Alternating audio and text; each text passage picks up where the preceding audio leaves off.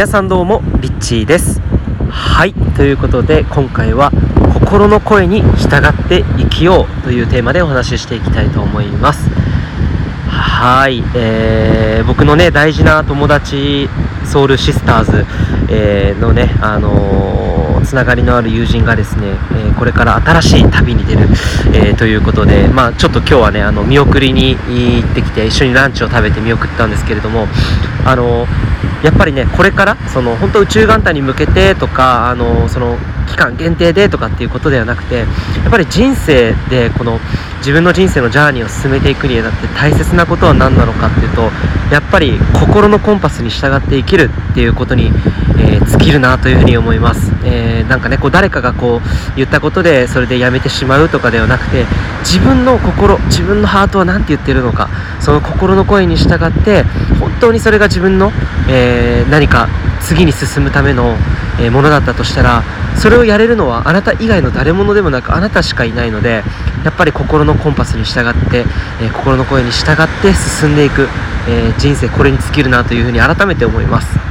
えー。僕自身もですねやっぱり今までの人生この心に従って生きるっていうことを実践してきてやっぱりそれだったからこそ良かったこと、えーっていうのは自分が描いたことっていうのが本当に最短で実現することができたと思います。でやっぱり心の声に従おうとすると起きる、えーなんかねこう起きる嫌なこととしてはやっぱりこう周りの人たち、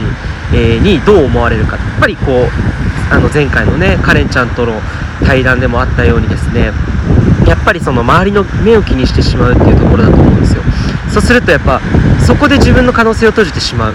えー自分がやろうって思ってせっかくその先にたくさんのね世界が広がっていてその魂の地図に描かれていた場所に行き着き行き着く場所もあったのにかかわらず周りの目を気にしてしまったことでもしそのね地図をね捨ててしまったらあなたはどこに一体向かっているのかうんっていうところになってくると思うんですよ。なので本当に心の声に従って生きるということはあなたにしかないあなたならではの人生の冒険の地図に、えー従っていくということなのでそこにはねたくさんの、えー宝物が、えーあるんじゃないかなというふうに思うんです、えーぜひですね何かこう嵐が来た時とか、えー逆風がねこう来たような感じになってしまった時でもいかなる時も自分自身と共につながって自分の心の声に従ってあなたの人生の選択をしていただきたいなというふうに思います。そして僕自身も